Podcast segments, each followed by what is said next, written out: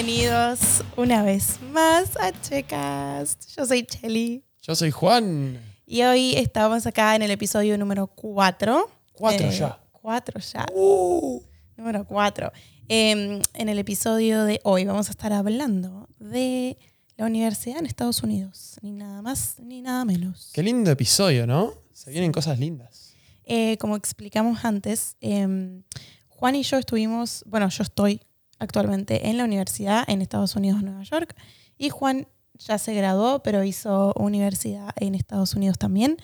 Así que vamos a estar hablando un poquito de nuestras experiencias y además eh, vamos a estar respondiendo algunas preguntas que nos hicieron en Instagram en la página de Checast, así que vayan a seguirnos. Sí, divino. divino, divino, divino. Eh, Juan se está preparando un mate también. Sí, para los que nos están escuchando y no nos están viendo, eh, me estoy preparando el matecito. Se Acabo de escuchan poner- un... Acabo de poner la bombilla, así que. Es el nada, mate. Se viene el primero, me tocó a mí. Después te toca a vos, ¿ok? Ok. Bueno, ¿querés eh, explicar un poquito cómo fue tu proceso de college? No, lo que voy a explicar primero es más o menos cómo funcionan, para que la gente se haga una idea de, de cómo es el tema de las universidades y de los colleges. O sea, acá, viste que nosotros decimos, no, yo voy a college. Ajá. Vos vas a college, college esto, college lo otro. College es básicamente universidad. Es lo mismo. O sea, no es lo Sí, mismo, no. Pero tiene el mismo significado. O sea, en Claro. el sentido de que cuando la gente dice, sí, yo fui a college, o esto, lo Universidad. Tipo, vas a la universidad en Estados Unidos. Em, dentro de la universidad, el college en sí es un nivel terciario. O sea, es, es ir a la universidad a hacer los básicos. ¿no? Claro. O sea, historia, matemática, álgebra. Pero hay colleges, como dice Juan, que solo ofrecen títulos terciarios. O sea, vos no, vos no podés ir a un college y hacer cuatro años. En realidad sí, pero depende del college. No, no, me parece que no puede ser cuatro años. Me parece solamente dos, los terciarios. Claro. Eh, Los famosos college me parece que terminan en dos. Claro. Entonces, si quieres sacar un bachelor, un bachillerato. Por eso son más más. económicos. Claro, 100%. Vas a un college de dos años en el que en dos años te sacas un título terciario. Y a eso se le suele, se le suele llamar college, no university. Exacto. Qué bien te salió en university. Yo tiro university. es como el unir y city. Univer, city. University. University. Es. Em, bueno, en Estados Unidos hay cinco tipos, no cinco tipos, cinco universidades diferentes. ¿Ok? Tenés el Community College, que es un college, es un terciario. ¿Ok? Y después tenés cuatro tipos de universidades. Tenés División 1, Universidad de División 1, División 2, División 3, ¿ok? Esas son las categorías de, de la NCAA que vamos a hablar en un Pero para, para, para. Ahora estás hablando de deporte. Bueno, pero la universidad, tenga el deporte o no, ¿ok? Es una División 1. Ok. Por ejemplo, vos vas a PACE. Vos no estás haciendo deporte ahora, pero sabes que es una División 2. Pace es la universidad a la que yo voy ahora. Ah, good to know. Es- bueno, y la otra es NAIA, NAIA. Y lo que vamos a hablar un poquito hoy es más o menos detalladamente lo que se necesita y qué cambia de una universidad a la otra y por qué hay diferentes tipos de universidades. Sí, antes de venir acá, yo no tenía ni idea de la cantidad de opciones diferentes y. y Hay demasiadas. Sí, hay, hay o más. Yo, en mi caso, hice Community College dos años Yo también hice community y college. después me transferí a una universidad. ¿Por qué? Porque es más económico. El community college. Claro. O sea, es más barato y es más económico, digamos, tirarte dos años en community college y después cambiarte Claro. que empezar el, digamos, el, el La terciario en la universidad, universidad. la university, vos podés ir a la universidad por cuatro años y te sacas tu título universitario, pero tenés que pagar cuatro años de universidad Claro. y es muy caro. Entonces, lo que a mí me aconsejaron cuando yo estaba empezando a averiguar de universidad y todo, me dijeron, métete en un community college, hace dos años te sacas un título terciario y después te transferís a una universidad y ahí pasas a ser un transfer student. Ok. Cuando vos sos un transfer student, lo que haces es todos los créditos, que los créditos acá se les llama a las materias que, que rendiste y aprobaste, por lo general, cada materia acá vale tres créditos. Ajá. Vos cuando terminás el terciario, no solo te dan un diploma de nivel terciario y ya lo tenés, sino que después te transferís a la universidad y transferís todos esos créditos. En mi caso, yo en el Community College al que fui, estudié Media and Communication Arts. ¿Qué quiere decir? Eh, Media and Communication Arts. Es que acá todo es las artes de no sé cuánto o business de no sé cuánto. Ok, Entonces el mío, acá el nivel terciario se le llama Associate's Degree, ok. para que sepan. Entonces yo me saqué mi degree, mi título terciario de comunicaciones, que en ese community college la carrera estaba bajo el nombre Media and Communication Arts. ok. Cuando me trans- Eso no te frenaba a, estudiar communication, comunicaciones después cuando te pasas a la universidad. No, no, no, por eso yo cuando me transfiero, obviamente que si me transfiero a la misma carrera que esa universidad de cuatro años ofrece, igual a la del college, me resirve porque el 90% de los créditos se me van a transferir. Eso tiene pros y contras, porque al transferirte hay universidades que no aceptan los créditos que vos tomaste en el Community College. Entonces, vos vas al terciario, ¿no? Y ponele que tomaste, no sé, álgebra 1 y álgebra 2. Y ponele que la otra universidad te dice, no, solamente aceptamos acá álgebra de esta universidad. Sí. Y ahí la tenés que volver a tomar. Lo bueno de acá de Nueva York es que hay todo un sistema de universidades y colleges que, por ejemplo, mi college y mi universidad, a la que yo me transferí después, tenían como un, ah, un tenían un convenio. Claro. Entonces, de hecho, yo recibí hasta beca por haberme transferido de ese college a esa universidad. Bueno, y- Entonces- y, Dale, termina. Eh, digo, quería terminar que en ese caso yo me transfiero a Pace, la Ajá. nueva universidad, y transfiero todos mis créditos. Y ahora es como que entro a la universidad de cuatro años en mi tercer año ya. Porque Claro. todos esos dos años que yo hice y todos esos créditos los transfiero Claro. a Pace. Es Y eso- importantísimo graduarte. O sea, si, si vos Sí. te graduás haciendo. A ver, vos podés transferirte de todas maneras. No necesariamente tenés que graduarte del terciario para entrar a la universidad. Pero si te graduás, te asegurás de que una vez que entras a esa universidad, no tenés que tomar todas esas clases que te pueden llegar a hacer tomar de vuelta en la universidad a la que te transferís. Y una vez que te transferís a la universidad, terminás, haces dos años más y terminás la universidad con un bachelor's degree, que sería un título universitario. sí. Em, antes de, de- de que sigamos, quiero, quiero seguir con ese tema de, de dijiste, te, da- te becan por transferirte. O sea, quiere decir que hay un montón de tipos de becas que pueden... Sí, O sea, tenés becas, Sí. Bueno, tenés becas deportivas, tenés becas académicas, que básicamente dependiendo claro. el idioma, dependiendo qué bien te va en la escuela, te pueden llegar a dar un, una... Esto estamos Una hablando siempre de alumnos internacionales, ¿no? Bueno, a ver, americanos también pueden recibir beca, obviamente.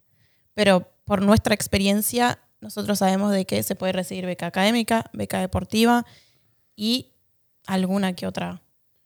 Sí, después te, tenés algunos, no sé, te dan, un ejemplo te doy, no sé, dos mil dólares por semestre si haces tal cosa.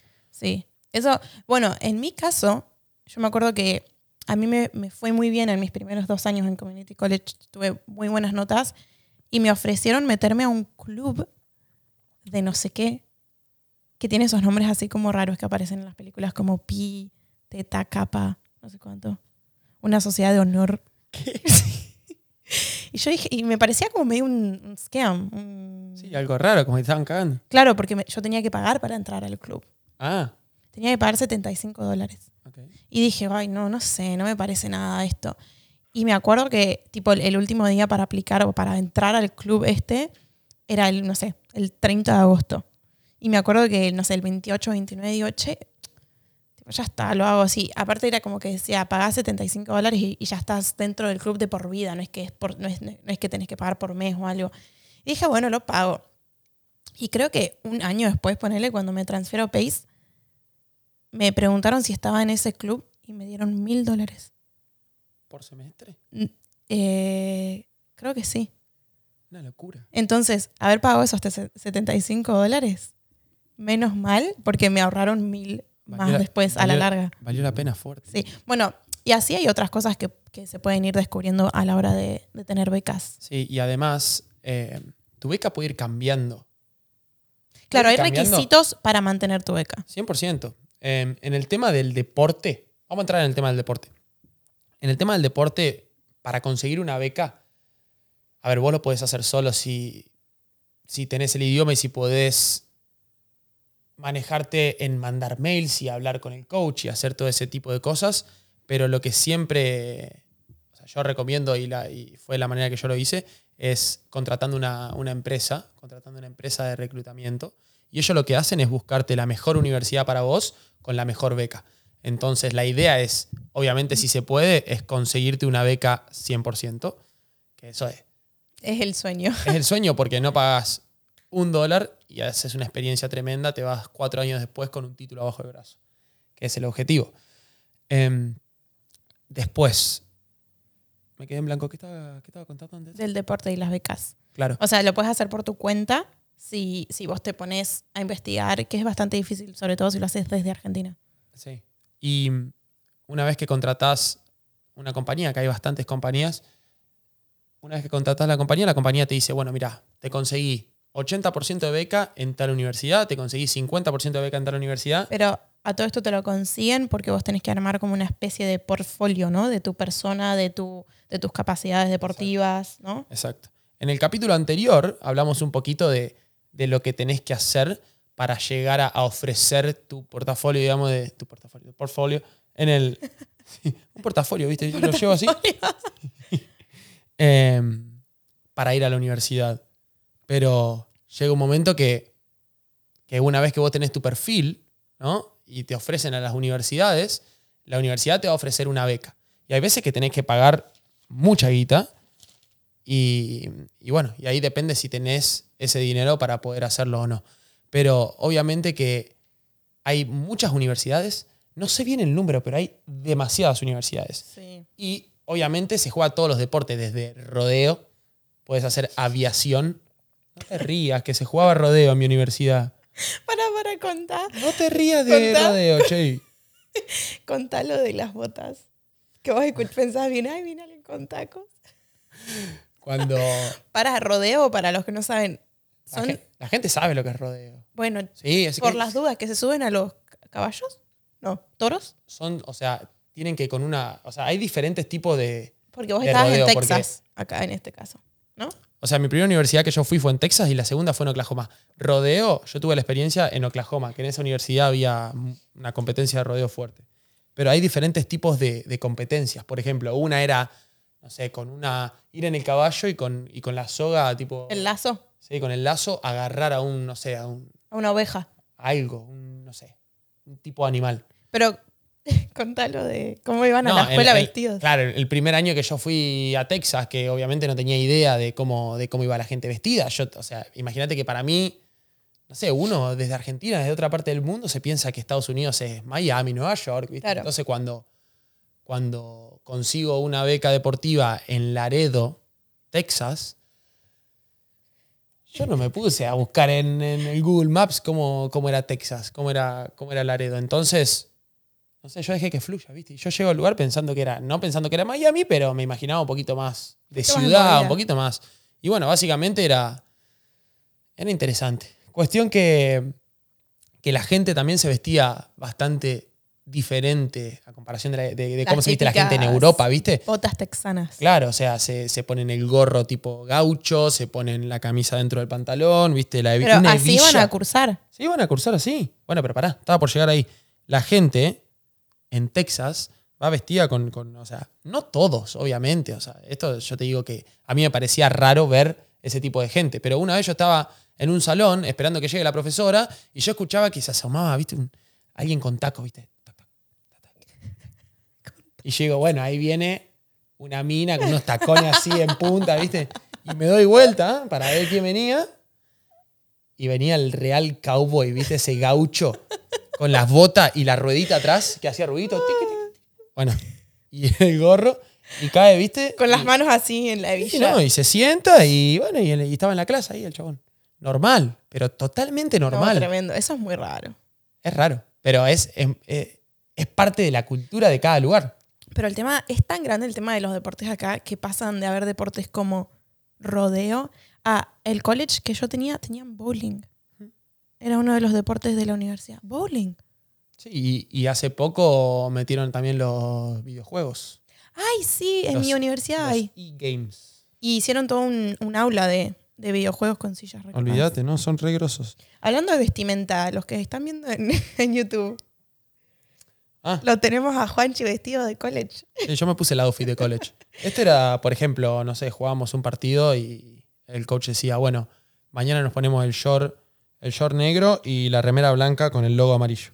Entonces todos íbamos vestidos con el mismo, con el mismo conjunto y cuando jugábamos éramos 6, 8 personas, ponerle juntos y íbamos todos todo haciendo matching. Cuando vos te unís a un equipo de deporte de la universidad, sos considerado un college athlete. Un student, student un athlete. student athlete. Sí. Sos un atleta de la universidad y ser un atleta de la universidad conlleva muchas cosas. Como por ejemplo, contanos un poco. Juanchi tiene un poco más experiencia que yo. Sí, en realidad yo vine a college por el tenis. O sea, es como que venir a estudiar a Estados Unidos, para, yo lo hice por el tenis. ¿Y vos estabas becado full? Sí. O sea, conseguí una beca, sí, 100%. 100%. Qué bien eso. Eso estuvo, eso estuvo bueno. O sea, sin eso no hubiese podido, Claro. no hubiese podido hacerlo. Pero la manera que lo hice de, conseguirlo fue mediante una, una empresa. Si no, no lo hubiese podido conseguir. Pero eh, un poco de la rutina de lo que conlleva ser un, un- college student, un, un- atleta. Básicamente, una de las cosas que aprendí cuando apenas llegué fue como que el coach mismo, o, o sea, todo, todo lo que conlleva ser estudiante, es como que te pone el estudio y el deporte a la misma, a la misma altura. Te dicen que el estudio va primero, Sí. pero no es así. O sea, para mí siempre fue el tenis primero, pero una vez que llegas ahí y te das cuenta que, por ejemplo, vos le decís al coach, che, tengo un examen, eh, re importante, me puedo ir un toque antes que tengo que estudiar, un ejemplo te doy, ¿no? Sí. Pero el coach siempre va a, a tratar de que vos estés... Sí, porque para vos no podés tener malas notas si sos, si sos student athlete. No puedes Sí. tener menos de... No sé, Calculo que por ahí depende de universidad a universidad, pero eh, para, para ser parte del, del equipo tenés que mantener ciertas cosas, como las notas, eh, como el comportamiento, eh, no faltar, tipo, hay un montón de cosas que... Y además sumarle de que, de que todas esas cosas entran en la beca que a vos te dan. Por Claro. ejemplo, si a mí me ofrecen el 100% de la beca, ponele que la escuela, no sé, ponele que la escuela sale 10 dólares, ¿no? Y a mí me dan 10 dólares, ¿no? Y me dicen, bueno, si vos no te va bien en la escuela, te saco dos. Y decís, Escuela "Ah, le decimos también a, a universidad, sí". porque se le dice school también Claro. en, en La traducción adentro de nuestra Pero no cabeza, parece que estamos yendo al, al colegio, al secundario. que en realidad es un poquito así. Em, entonces como que decís, bueno, a ver, si me va mal en la escuela, Sí. si me va mal en la escuela, eh, tipo, me están sacando guita de la, de la escuela que tengo que pagar después. ¿Y, y dónde lo vas a sacar? Si no tenés. Em, gracias. Me dijo, gracias, al próximo no le doy más. No. Em, después hay, obviamente, otras cosas que, que conllevan hacer la rutina y, por ejemplo, ir a clase. Obviamente no puedes faltar, tenés que estar siempre a full, al pie de la letra, pero vos siempre te armás como, un, como unos horarios, ¿ok? Porque vos sabés que tu entrenamiento es, por ejemplo, a las 3 de la tarde. Entonces el equipo se junta en las canchas de tenis a las 3 de la tarde. Y antes de eso, generalmente todos tienen clases. Entonces vos tenés que ir a la clase que a vos te toca y siempre tenés un, el que se le llama advisor, que es como alguien que te, que te apoya, que está siempre ahí diciéndote a qué clase te tenés que anotar, dependiendo de qué, Claro, de qué porque rubro. O antes sea, de que empiece cada semestre, a todos los alumnos se les da un día y un horario en el que te tenés que anotar a todas las clases. Claro. Y siendo atleta te dan prioridad porque vos solo puedes elegir clases que están fuera de tus horarios de, de entrenamiento. O sea, vos no puedes elegir una clase que caiga en el mismo horario que el entrenamiento. Entonces te dan prioridad para anotarte y después poder manejar tus horarios de entrenamiento y de clase y de todo. ¿Podés elegir cualquier tipo de carrera que quieras estudiar? Ah, nos preguntaron eso. No. ¿Cómo era la pregunta? No importa cómo era la pregunta, pero Dice, respondeme. si la carrera depende del deporte por, si- por si estás becado, ¿no? Tipo, si estás becado por ahí te dicen tenés que estudiar entre estas dos cosas. Bueno, pero ese- esa es otra pregunta, porque, por ejemplo, vos podés elegir lo que quieras, pero, por ejemplo, si vos elegís medicina, ¿no? Vos elegís medicina y está en el equipo de hockey. Pero medicina... ¿Eso puede ser? Puede ser. Pero si vos, ¿Existe? si vos elegís medicina, y estás en el equipo de hockey, te va a llevar mucho más tiempo de lo que te lleva una carrera de administración de empresas, ponele. Entonces no te va a dar el tiempo para, no te va a dar el tiempo para entrenar, no te va a dar el tiempo para viajar. No te da el tiempo para vivir. Exacto. Entonces, lo que tenés que hacer es básicamente elegir alguna carrera que no te lleve tanto, tanto tiempo, porque tenés que entrenar, tenés que viajar, tenés que Sí. tipo, hacer cosas.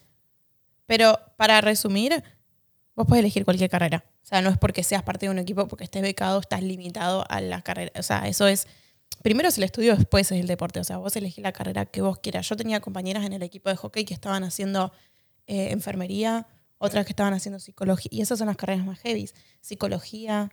Eh, no eran todas así como las, las simples. Yo diría que la más popular es business, Sí. administración de Marketing. empresas, marketing, porque obviamente tienen mucha salida laboral y son bastante simples dentro del tiempo que conlleva hacerla. Entonces la mayoría de las personas en- empiezan haciendo business y capaz que dos años después te cambian de carrera y te dicen, no, me quiero tirar por psicología. Ok. Los primeros dos años estuviste haciendo todas materias que eran básicamente historia, matemática, álgebra. Em, otra cosa que conlleva ser student athlete es básicamente no tener mucha vida social los fines de semana. A mí me pasó eso. Yo tenía todos los fines de semana partido. Y era uno en mi universidad y uno afuera. Y ahí se llaman eh, home games, tipo en casa, o away games, afuera. Y a veces esos away games eran en otros estados. Y teníamos que viajar en Bondi por horas, horas y horas. Volvemos rotas el domingo, el lunes ya volvemos a entrenar. O sea, era, es, un, es un estilo de vida muy intenso. O sea, llega un momento que vos decís, Bueno, para, yo quiero mencionar algo porque vos mencionaste que vos estabas 100% becado. Entonces, en ese caso es como que no te quedaba otra. O sea, si no, si no estabas en el equipo, tenías que pagar la universidad. sí, que no lo iba a hacer. En mi caso, como No, yo no me lo metí- podía hacer. Yo no podía pagar la universidad, entonces Claro, no tenía opción. por eso. Sí, no me quedaba otra, pero a la vez, una vez que vos decidís jugar para el equipo, es como que le das con todo. O sea, no, no, es, que, no es que decís, ah, no, mañana dejo todo y listo. Sí, si dejas todo, ta, te volvés, o sea. Pero en mi caso, cuando yo hice Community College, a mí me agarró COVID. O sea, no a mí, sino la pandemia en general. Eh, cayó justo, yo empecé en enero 2020. Ah, empezaste justo antes de que empiece todo lo del COVID. El Community College. Entonces yo hice un mes, porque empecé a fines de enero, hice todo febrero, después tuve Spring Break y ahí se, se pudrió todo. Entonces, en mi Community College, primero que no habían muchos deportes y menos de mujeres, entonces no me metí en ninguno y aparte porque no me dio el tiempo que ya se cerró la universidad básicamente, o sea, el college. Em, y cuando me transfiero a PACE, ah, otra cosa que quería mencionar que me olvidé, en el- lo bueno también de hacer Community College y después University es que recibís, como yo dije que a mí me fue bien en mi, en mi Community College, cuando yo me transfiero a PACE, ya tenía como un currículum de notas. O sea, yo tenía muy buenas notas, tenía un GPA casi de 4.0, que es el promedio acá, GPA de promedio. que era básicamente un 10 casi, un 3.9. Sí. O sea, un 9.9, por ejemplo. Y mm, como tenía tantas buenas notas, PACE, la nueva universidad, me becó académicamente. Que eso está buenísimo porque no solo te ahorras más plata haciendo community college, sino que si después te transferís y te becan por, por esas notas, te ahorras más plata también en la universidad. Entonces, eso está buenísimo. Olvídate. Después, eh, la universidad son dos semestres. Cada semestre, obviamente, tiene cuatro meses, ¿no? Y el año empieza al revés que Argentina. El año acá empieza en agosto. El año de, de escuela. Agosto 15, ponele. ¿no? El 15 de agosto empieza y tenés cuatro meses. Depende del estado. A mí empieza en septiembre. Bueno, pero es el fall, o sea, es. Sí, pero O sea, bueno. Entra, entra ahí desde agosto, septiembre hasta diciembre. O sea, esos cuatro meses se le llama el fall, porque el fall es otoño, ¿no? Otoño. Bueno, las- el semestre del otoño son esos cuatro meses. Después tenés un mes de vacaciones, que es el invierno de acá, ¿ok? Y después empieza lo que se le llama el spring, o sea, el- la primavera. En enero arranca. Ese semestre dura de enero a mayo, a mayo. ¿no? Y de mayo, agosto, septiembre, lo que sea, tres meses, tenés vacaciones. Ese que O acá sea, es verano. el año de acá es de agosto a mayo, Sí. con un mes de vacaciones en el medio. dependiendo del deporte, dependiendo del deporte, tu, tu temporada va a ser en el otoño o en la primavera. Por ejemplo, en tenis era en primavera. El mío era en otoño. Exacto. Entonces, vos capaz que empezabas el año en otoño y tenías competencias a full, Sí, viajabas como loco y todo, Sí. y después en, en- primavera era más tranqui. era solo entrenamiento, básicamente. Para nosotros era, era el contrario, o sea, nosotros empezábamos el año en agosto y no competíamos tanto, o sea, teníamos mucho entrenamiento, o sea, era bastante tranqui. Ahora, cuando empezaba enero, o sea, volvía de las vacaciones de invierno y estábamos a full, no sé. El último año que jugué college jugamos 25 partidos en tres meses, porque el primer mes medio que entrenas un poco, te entrenas con el equipo y imagínate que hay veces que fin de semana jugábamos 3, 4 eh, confrontamientos, o sea, no es que juegas un partido, juegas un doble, un singles y bueno. Espera, lo que yo. Se me cortó un poco mi, mi idea que estaba tratando de decir antes. Que cuando yo me transfiero a Pace y hago lo de meterme en el equipo, yo cuando me meto en el equipo, yo ya había entrado a la universidad. No es como vos que vos entraste a la universidad por tenis. Claro. Entonces, ¿qué pasó a mí? Yo, como, como conté en el episodio anterior, no, nunca pensé que me iban a aceptar en el equipo. De hecho, apliqué una vez que ya me habían dicho que sí, que me aceptaban a la universidad en general, no con el equipo. Eh, obviamente que cuando yo pido de meterme en el equipo, me dicen que sí, porque no me tenían que pagar. ¿Entendés? Claro, como que no, no perdían nada ellos. Claro, no perdí, porque O sea, vos ya estabas en la universidad. la mayoría de la gente que se mete en el equipo es porque le gusta jugar, le es bueno en el deporte que yo, y además para recibir un apoyo económico. Sí. Pero como yo ya estaba en la universidad, yo ya había dicho que sí a la universidad, Entonces no, tipo, no, no perdían nada en el Claro. sentido de que si te decían que no, era lo mismo. Y mm, entonces cuando yo hice ese semestre, la pasé increíble, fue una experiencia que no me arrepiento de haberla hecho y es como que en parte como que cumplí mi sueño que yo siempre quise hacer, pero un semestre fue suficiente para mí porque no me pagaban y yo, o sea, era vivir para, para eso, tipo, Claro, vos lo dabas todo. no paraba que- sí. y no jugaba. Ah, no, claro, no te ponían. O sea, yo jugaba en todo el semestre, habré tocado la cancha 10 minutos en todos los partidos, porque era nueva, porque habían chicas que jugaban 10 veces. Yo no jugaba al hockey hace 6 años. Bueno, y entonces, en base a eso, te voy a preguntar lo de los niveles. Porque, por ejemplo, vos en tu equipo, como jugadora de hockey, ¿vos sabías un poco cómo eran las becas de tus compañeras? Tipo, ¿sabías si alguna tenía full? Si alguna tenía media beca. Yo siempre quise averiguar, pero era un poco difícil, la verdad. O sea, sabía que habían algunas que tenían más beca, otras que tenían menos. Habían chicas que venían desde Netherlands. ¿Cómo es Netherlands? Países Bajos. ¿Países Bajos? Países Bajos. O sea, yo sé que ellas sí vinieron desde Países Bajos hasta Nueva York por hockey porque estaban becadas. Entonces, seguramente que tenían una beca bastante. Yo no creo que ninguna tuviese un 100% porque, si quieres, podemos tocar el tema ese de que a veces las mujeres no tienen mucha beca. No, para mí es al contrario. Es así. Bueno, para, para. En mi, en mi equipo, yo creo que ninguna tenía 100%. Es muy raro porque generalmente las mujeres, a las mujeres le dan más beca que a los hombres. Pero creo que es por deporte. Tenis es súper popular. Hockey no. Está, pero ponele, de cada universidad tiene que haber un 50 y 50. ¿ok? Las becas, ponele que en la escuela, de todos los deportes estoy diciendo, Ujú. de todos los deportes tiene que estar dividido el 50 y el 50. Por ejemplo, si en una universidad de, no sé, en la que fui yo de Oklahoma, por ejemplo, tenían fútbol americano, ¿no?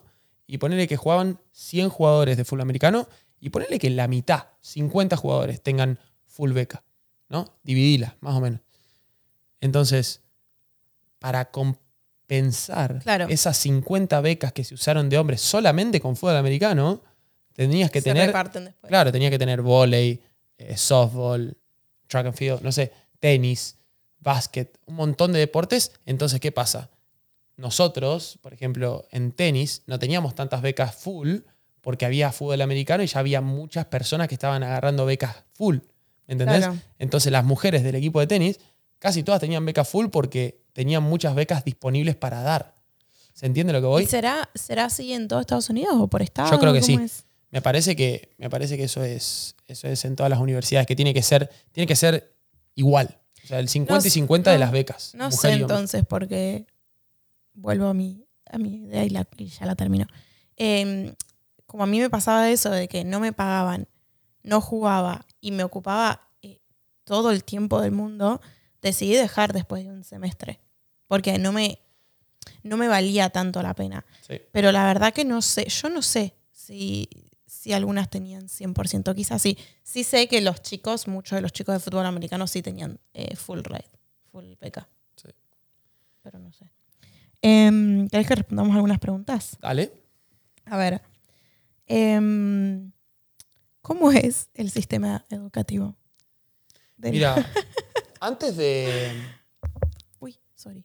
antes de venir, antes de venir para Estados Unidos, yo la verdad tenía bastante, bastante miedo. No le quiero decir miedo, Yo pero también. yo le tenía mucho respeto al tema del idioma. Y yo decía, pero si no puedo estudiar o no quiero estudiar en español, me parece muy difícil, voy a venir a estudiar en inglés, tipo, me va a resultar muy complicado. Eso es lo que pensé de un principio. Y después con el tiempo como que me empecé a acostumbrar y no, se me, no, se- no me resultó muy difícil, porque acá es mucho multiple choice, o sea, Eh, yo quedé tipo. Yo también tenía mucho miedo porque yo hice un año de, de universidad en Buenos Aires y no me gustó para nada. O sea, no me gustaba el tema de, de estudiar y todo. Y dije, oye, encima ahora me voy a ir a estudiar en inglés y encima tengo que pagar. O sea que me tiene que ir bien sí o sí. Y cuando empiezo a, a rendir exámenes y todo, yo decía, pero, ¿pero esto es de verdad? el tema es que... Muy fácil. O sea, no quiero. El tema es que los primeros años, viste, esos dos, esos dos primeros años de, de terciario que te decía, son los que te van formando para que vos llegues a cursar ese tipo de materias que son un poco más complicadas. Te enseñan a hacer un ensayo, te enseñan a, no sé, a que, tu, inglés, a que tu inglés mejore. Yo cuando llegué a... Conté la historia en el, en el episodio pasado de que, de que yo pasé el examen por dos puntos. Entonces, cuando llegué, imagínate que un ensayo no, no, no me salía bien. Entonces tomé un par de clases para, que, para aprender a, a escribir ensayos, tomé clases de speech, tomé clases de matemática, de álgebra. Entonces empezás a mejorar el, el- la, como que te, te empieza a sí. funcionar mejor el cerebrito, ¿viste? Empieza como que te acostumbras un poco a... Pero yo me acuerdo que al principio como que comparaba la universidad de acá con el secundario de Argentina. Sí, Pero no solo por, porque era casi todo multiple choice, y, sino que había muchas profesoras que parecían maestras. sí, es verdad. Y aparte, yo siempre decía como que siento que acá a los americanos o, la- o en las universidades te dan todo en bandeja. O sea, tenés Es ayuda, tenés tutores de, de lo que te imagines. Los profesores están arriba tuyo todo el tiempo, recordándote eh, cuándo hay que entregar un trabajo, cuándo hay que rendir un examen. Eh, te ayudan a, tipo, si hablas con ellos y decís, che, mira, eh, puedo hacer esto, entregarlo dos días más tarde, lo más probable es que te digan que sí. Como además- que son muy eh, tranquilos. A ver, hay unos que son unos bastardos, pero por lo general no. Y son, o sea, es como que no, es muy difícil que te vaya mal, en mi opinión. Sí, pero para mí porque nosotros también estamos acostumbrados a otro tipo de educación. Entonces como que venimos acá y decimos, no puede ser. Pero los americanos les cuesta mucho. Pero no saben lo que es realmente una universidad posta. Yo tampoco sé lo que es, pero he visto. Sí, pero hay gente que es muy vaga acá, porque la verdad que si te metes en una carrera de cuatro años, de como lo que hago yo, comunicaciones, o business, o marketing, son muy básicas. O sea, Sí, sí, sí, sí. Es multiple choice, o sea, vas y te, y te dan las respuestas ahí mismo. No solo eso, sino que lo que me pasó a mí, de que me agarró la pandemia justo en, en todo esto, se pasó todo online. Entonces de repente estoy rindiendo exámenes online, eh, leyendo cosas online, haciendo multiple choice online. Entonces era todo súper, súper fácil. Sí. No tenías la presión de estar en un aula con la, la profesora acá mirándote, como que el sistema educativo acá es muy diferente. Sí, yo, yo sinceramente sentí que con el tiempo fui entendiendo el sistema educativo y la verdad se me hizo muy eh, llevadero durante, durante los cuatro o cinco años. Entonces como que para mí compensa. O sea, hay veces que tenés que hacer mucha tarea o tenés que ir siempre a clase, tenés que hacer cosas que por ahí no tenés ganas de hacer. Pero para mí con el deporte, por lo menos en la experiencia mía que yo tuve, siento que fue bastante, se compensaba una cosa con la otra. Entonces, la verdad que se lo recomendaría a todo el mundo. Eh, otra pregunta es, ¿cómo aplicar a la universidad si tu nivel de inglés es bajo? Yo, empeza- yo empezaría por Community College. O sea, en vez, de, en vez de lanzarme a una universidad directa, ¿entendés? Lo que haría es entrar en un Community College como fuiste vos o como fui yo, donde en ese tipo de terciarios generalmente no, no requieren de un inglés muy alto. sí. Entonces lo que yo haría es aplicar para una universidad, porque ese, ese tipo de colleges son, son en ciudades más chicas, son, son colleges, son universidades chiquitas, entonces aprendes bastante en, el, en primer año y segundo año, tipo haces un año y medio por ahí o dos años, y después te lanzas a una Sí, universidad. de hecho, yo la universidad, o sea, el college al que yo me metí, em, ni siquiera me pidieron el TOEFL. Me pidieron solo un examen que ofrecían ellos que, dependiendo el resultado de, de ese examen, te ponían eh, en algún nivel, o sea, nivel inglés del que salgas. Pero yo también recomendaría, si es, si es algo que, que sabes que vas a hacer, y tenés un par de meses para prepararte, estudiar inglés. Eh, Bájate Duolingo, no sé, lo que sea, tipo para ir entrenando un poco el cerebro, mirar series en inglés, películas en inglés. Acá hay una preguntita que, que nos hicieron que dice, ¿qué nivel de tenis hay que tener para ir becado? A ver, cuanto mejor tenis juegues, mejor beca vas a conseguir. Pero hay muchas oportunidades, hay que buscar y para mí la mejor opción es conseguirte una buena empresa que te consiga una buena universidad con una muy buena beca. Puedes venir con cualquier nivel. O sea, te digo de que, de que puedes venir sin haber competido mucho, puedes venir, puedes venir y listo. Tipo, Sí. vení y trata de conseguir la mejor beca que puedas. Una vez, ponele que conseguís una beca del 60% Sí.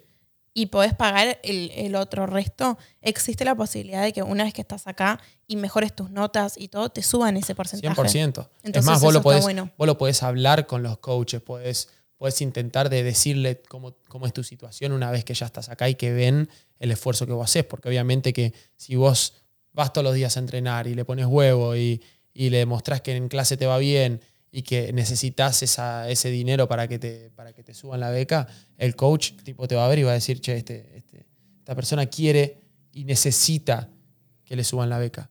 Ahora, ¿qué pasa si, si te va mal en clase, si no venís, si te portas mal? Puede pasar lo contrario. Puede pasar lo contrario, te que tenés porcentaje. 100% y de repente tenés el 70%. de repente el semestre que viene o al año siguiente tenés 70. Y, y ahí vas a tener que tomar la decisión de decir, bueno, ¿me quedo o me voy?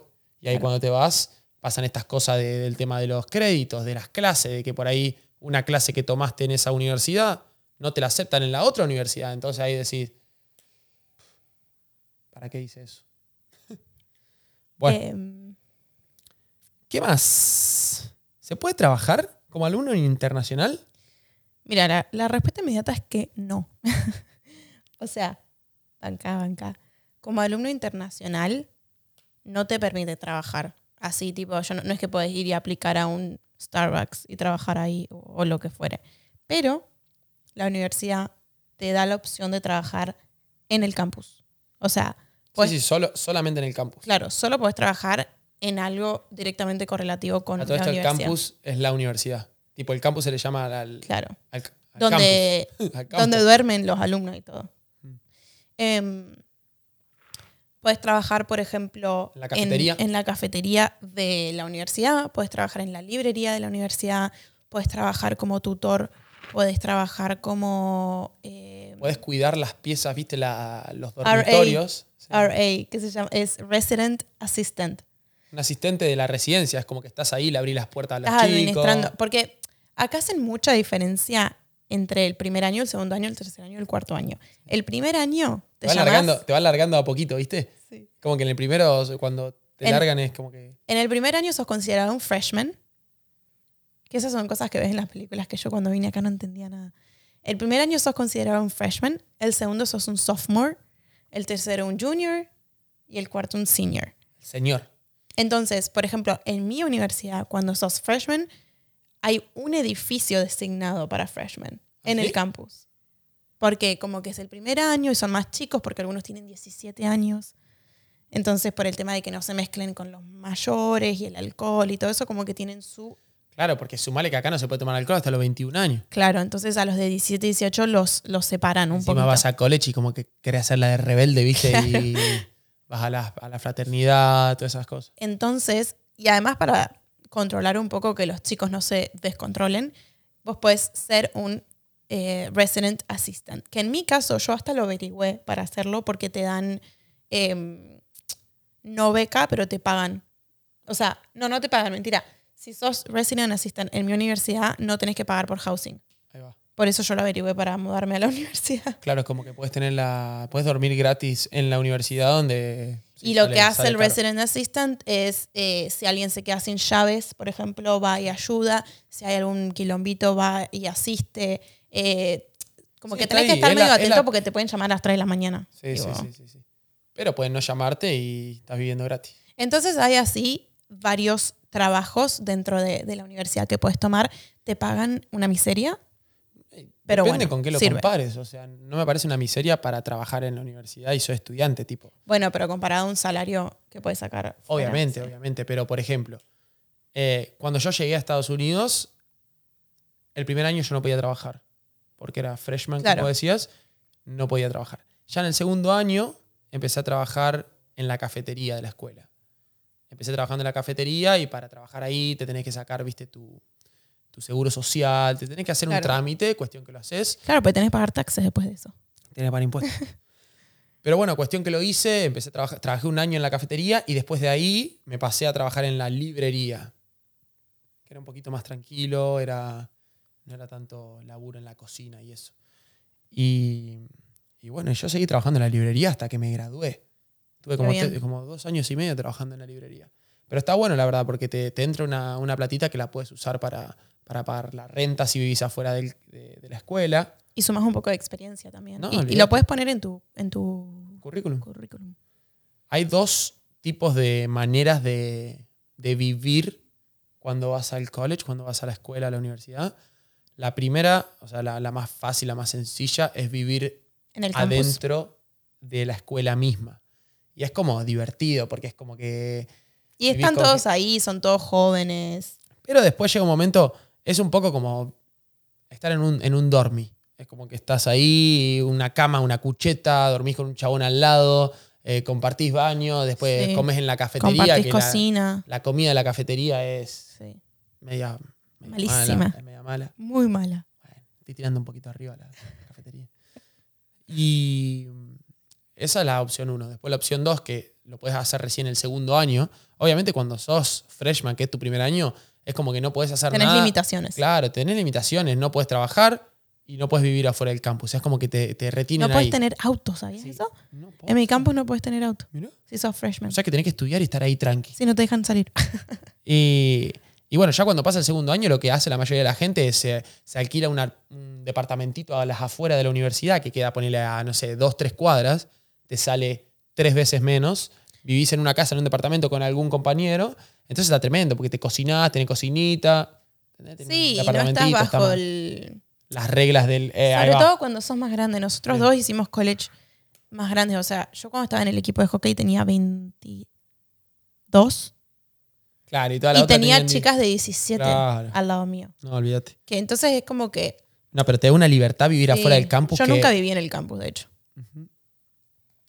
Y antes de que pasemos a la, a la- a la última parte de estas últimas preguntas, quiero contarte un poco de lo que sucede cuando sos jugador de la universidad. Tipo, pasan cosas como, por ejemplo, bueno, el tema de la ropa. Oh, eso es increíble. El tema de la ropa es una locura. Para mí, sí, me acuerdo. es- para nosotros como argentinos es como que decís, ¿qué? Por ejemplo, yo hace cinco años que no me compro un par de zapatillas. Mentira. Bueno, ahora me la compré, pero estoy hablando como si... Mentiroso. De tenis. Ok. No, pero, o sea, ahora sí te compras, pero durante todos tus años de universidad no. No te hacía falta comprar nada. Vos tenés que saber que yo, adentro mío, yo sigo siendo un estudiante. Yo sigo siendo un college atleta student. Sí, menos mal que ahora tenés otra ropa que no la ropa sea que de, tengo. de la universidad. Yo soy un student, ¿eh? Yo cuando lo conocí a Juan Chira, todos los días vestido de, de la universidad. De... Y porque te dan ropa, hay que usarla. Además es como que te... Tipo, estás como orgulloso de vestirte con eso, ¿entendés? Como que te la dieron. Ponétela. Mira, mira. Yo tengo toda mi ropa archivada en una caja ahí. Ah, yo la tengo acá, mira. Y cuando me conoció ella, yo usaba esto, el buzo de esto, azul, con la letra ahí, el pantalón, la zapatilla que me habían dado, olvídate. Y, y lo que tienes que, o sea, te dan zapatillas, Todo esto gratis, o sea, te lo dan por todo ser gratis te lo dan. atleta. Sí, A Juan le daban zapatillas, se le raspa una zapatilla, ya podía pedir un par nuevo, ¿no? sí. Raquetas. No, raquetas no. ¿Ah, no? No. Ah. Bueno, si vas a una escuela más picante, seguramente sí te dan raquetas. Ah, puede ser. Pero, Pero en la mía no, no te daban raquetas. igual. Pero te daban, te daban cuerda, te daban, o sea, te, te podías encordar tus raquetas. Y ropa no es que le daban un short y una remera. Eh, la cantidad de ropa que tenés y la cantidad de ropa que diste, Sí, te daban, ponele, no sé, cinco o seis llores. llores. Lloré. ¿Por semestre? Por semestre o por temporada, dependiendo, dependiendo la situación económica de la escuela y dependiendo de. Porque el coach tenía que separar lo que él tenía que gastar en todo el semestre. Entonces, Eso tiene mucho que ver. La economía de la universidad también af- afecta muchísimo a los deportes y todo de, a la hora de darte cosas. Tipo, a mí- yo no me pude quedar con casi nada. Yo me quería quedar con la mochila, con la campera esa de invierno y no me pude quedar con nada pues lo reutilizan para las chicas que vienen. eso es tremendo. Yo me quedé con la mochila, el bolso, el- con todo me quedé. Sí, vos te quedaste con todo, está buenísimo. Sí, está re bueno, me queda ahí de. Me queda de. De souvenir. De souvenir. Está buenísimo. Bueno, y después, dentro de todo eso, de todo lo que te dan, digamos, también lo lindo es viajar, sí. viajar con el equipo, porque ¿qué pasa?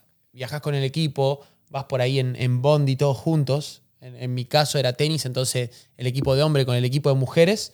Por ahí íbamos todos juntos en un, en un bondi que alquilaba, el, que alquilaba la universidad. Sí, Y, y íbamos a dormir en un hotel resarpado. Entonces, como y eso es todo pago, o sea, tenés el, el viaje pagado, el hotel pago, las comidas pagas. Además, ponele, salimos a las 6 de la mañana a un torneo, tenemos que llegar allá a las 2 de la tarde, ponele. Frenamos a las 8, desayuno, todo el equipo entra al lugar, desayuno.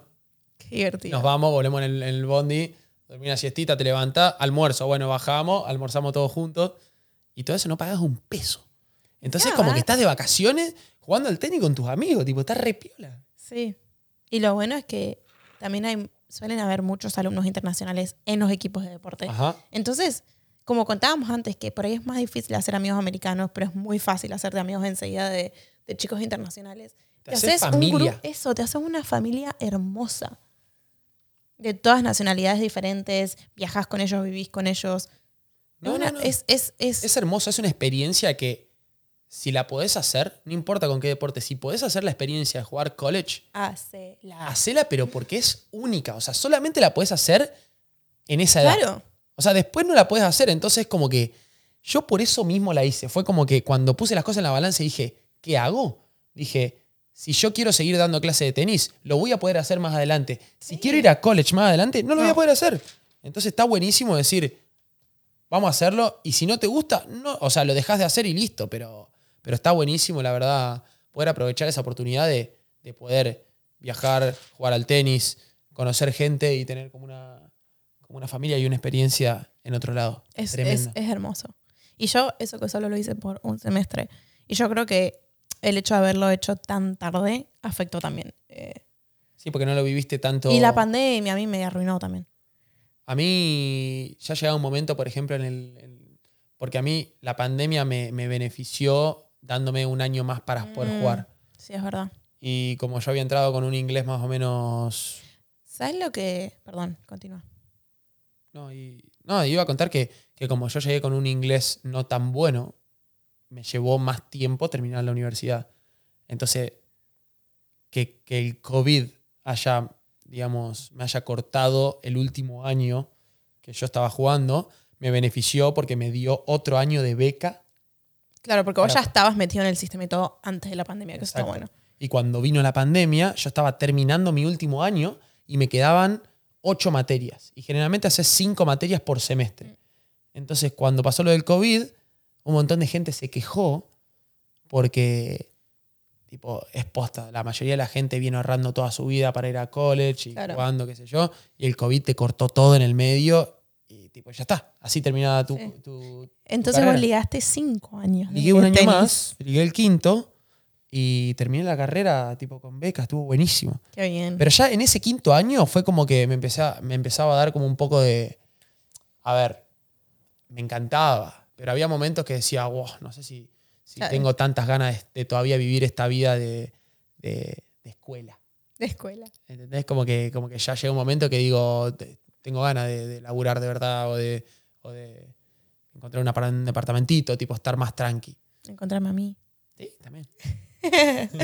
¿Sabes lo que no hablamos? Eh, que por ahí está bueno porque la gente que esté interesada en venir con el deporte, la empresa, o no sé si es una empresa, pero la, la institución que maneja básicamente todo lo que es deporte en, en universidades en Estados Unidos se llama NCAA.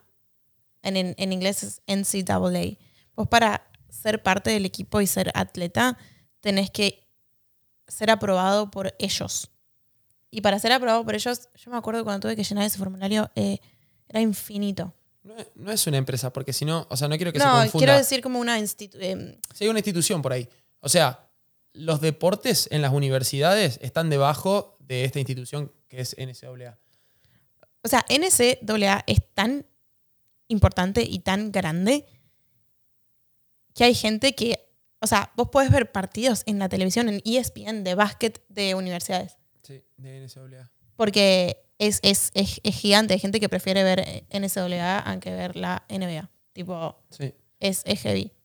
Eh, entonces vos tenés que aplicar y tenés que llenar todo un montón de formularios, tenés que explicar dónde jugaste, cuándo jugaste, toda tu vida. O sea, yo tuve que poner información de mi club de hockey de Neuquén. Número de teléfono, dirección, eh, director, no había ni... no en algún momento podemos hacer un, un videíto un poquito más corto de los requisitos que se necesita para, para venir a Estados Unidos como deportista. Sí, O sea, Sí, sí, sí. requisitos de la División 1, requisitos de la División 2, requisitos de la División 3, de la NAIA y del Community College. Para que, la gente, para que la gente tenga un poquito de idea de más o menos cómo funcionan las cosas y si se puede o no se puede dependiendo de la edad que tenés, lo que hiciste, si jugaste profesional, si ganaste guita, cuántos años, o sea, sí, eso es re útil porque yo cuando hice todo esto no tenía ni idea, no sabía ni lo que era NCAA. No tenía no, está na- bueno. ninguna idea. Bueno, y para cerrar, yo quiero... Estoy para hablar todo el día de yo este tema. también. Si querés hacemos una parte 2 en algún momento. Pero ¿qué pasa después de graduarte? Tipo, llega tu último año, ponele, te gradúas. ¿Qué sucede? Tenés que caminar en el, en el cosito donde te dan el diploma y, el, y la bata. Te, la bata, el gorro, con el...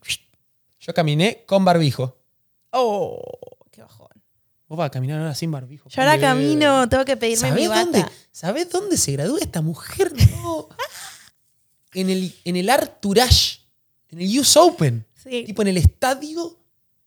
No, no, no, es impresionante. Tipo donde jugó Rafa, donde jugó Federer, Sí. Djokovic, tipo, ahí se va a graduar esta mujer. Impresionante. Mi recibida es en el, en el estadio del US Open. ¿Quién pudiera? Yo me recibí en el, en el estadio de fútbol de mi universidad, así, así chiquito era. Pasto Sí, va- va a estar- sintético va a ahí. estar copado. Bueno, una vez que te gradúas, eh, bueno, haces la ceremonia donde te dan el diploma y haces toda la cosa del gorrito y qué sé yo. Y después, como alumno internacional, vos tenés la opción de quedarte a trabajar. Ya sea un año o tres. Depende de tu carrera. Claro, si soy ingeniero, ponele.